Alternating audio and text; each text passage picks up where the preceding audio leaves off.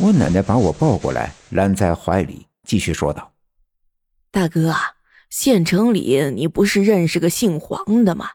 不如你给他打个电话，让他看看你掉进的那个冰窟窿里，说是不是有淹死的人。我想着，如果里边真的有个淹死的人，警察要是能查出来他怎么淹死的，还他个公道，化解了他的怨恨。”没准儿啊，他就不纠缠你了。大家伙都点头赞同。其实除了赞同，也没有别的办法。赵村长这就给县城的黄警察打电话。当然，这事儿想跟警察说清楚不容易，毕竟警察不能把淹死鬼当成线索或根据来立案调查。但黄警察年纪大，经历的事情也多，再说他也了解赵村长的为人。也把赵村长说的这个放在了心上，答应这两天就带人去河面上查一查。赵村长让他的老伴儿先回家做点饭菜，想招呼我奶奶和张会计去他家吃午饭。我奶奶拒绝了，带着我回家去。临走的时候，告诉赵村长：“估计这两天那水鬼不会再来找你麻烦了。刚才大勇把他吓坏了，他应该不敢来了。”我和奶奶到家不久，爸爸妈妈便回来了。原来是我姥爷听说村里要建个米面加工厂，想跟我爸爸商量加工厂承包的事。多年来，不论是麦子脱壳去糠，还是苞米研磨成面，都要到上队北面的那个破旧的碾坊里去。碾坊是一间狭窄的屋子，里面有一个大青石做的碾子。碾坊是公用的。谁家想要磨米磨面的，便可以去碾房里弄；有驴马这样的大牲口的，便可以套上驴马；没有的，只能用人力来推碾子。当然，不论是驴马还是人力，效率都很低下。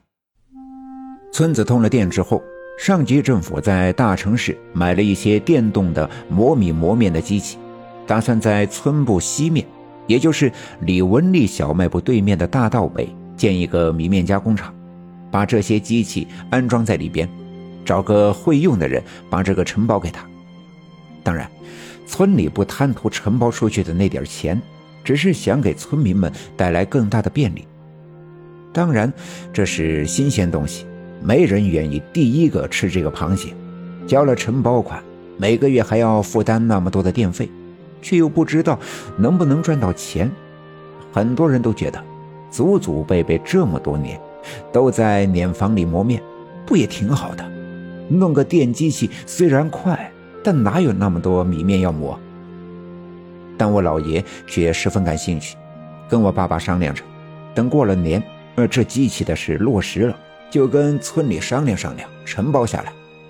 我的老爷是个聪明人，所以他的决定一般都很正确，即便我爸爸不太理解，也会支持的。回到家之后，我爸爸听我奶奶讲述了刚才村部发生的一切，又担心又惊讶。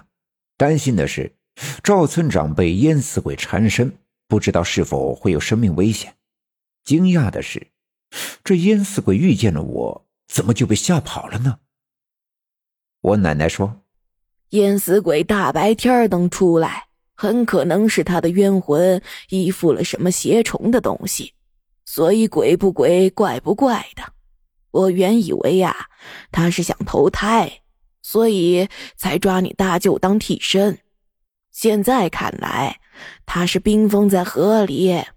你大舅掉进冰窟窿的时候啊，便招惹上了他。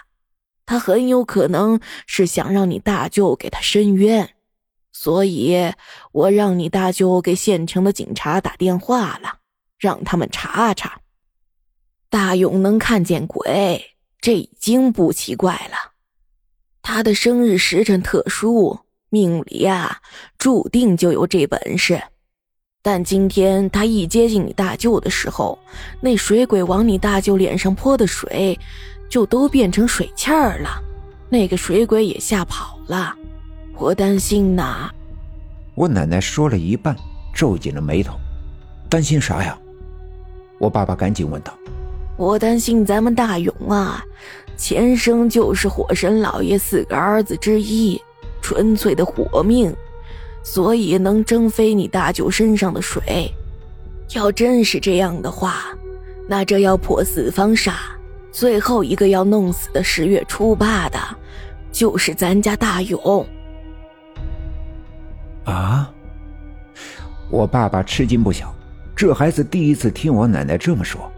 如果真像我奶奶这么说，我的前生是什么火神老爷的儿子，四翼之一的火命，那么刘家镇的这些邪门的事情，我是无法逃避的。可我只有七岁，还是个孩子，未来我会遭遇到什么？我能否平安的度过？这些都是我爸爸以及所有家人最担心的。妈，要真是这样，那可咋整啊？咱们家大勇，这，这还是个孩子呀。本集已经播讲完毕，感谢您的收听。欲知后事如何，且听下回分解。